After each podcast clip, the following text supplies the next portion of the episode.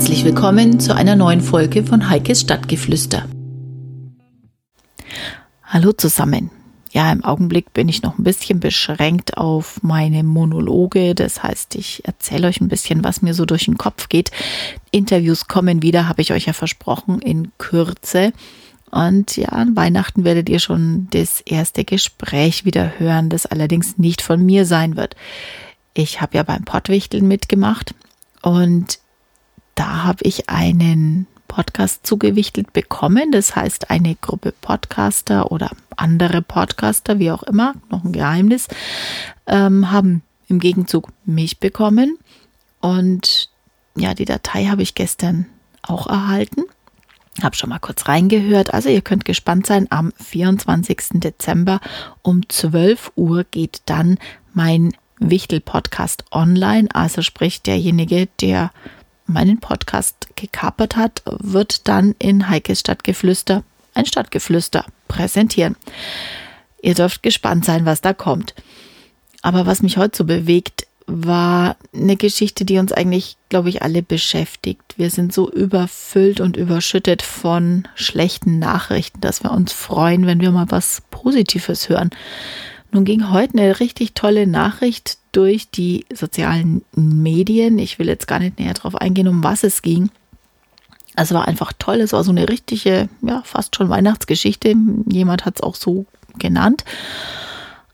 Und gleich kamen aber wieder die tollen Kommentare, die da wissen, das ist ja gar nicht so und das muss man in die Relation setzen zu dem und dem und ja, halt einfach wieder schlecht reden.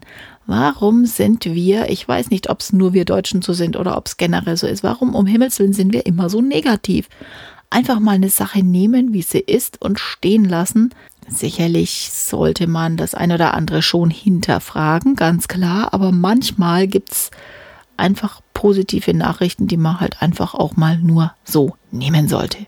Freut euch an einer positiven Nachricht, freut euch mit anderen Menschen und dann sieht auch die Welt schon wieder ein bisschen besser aus.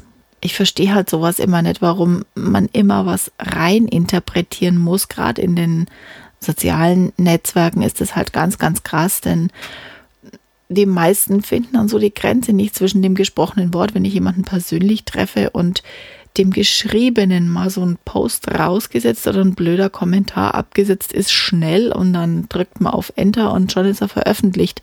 Aber eigentlich, ja, das ist ja der Sinn und der Hintergrund zwischen sozialen Netzwerken. Also gerade wenn ich von, von Mark Zuckerberg ausgehe, seine Intention und sein Hintergedanke bei der Gründung von Facebook war, ein, ja, eine digitale Plattform zu finden, wo Menschen quasi online ihr reales Leben abbilden können.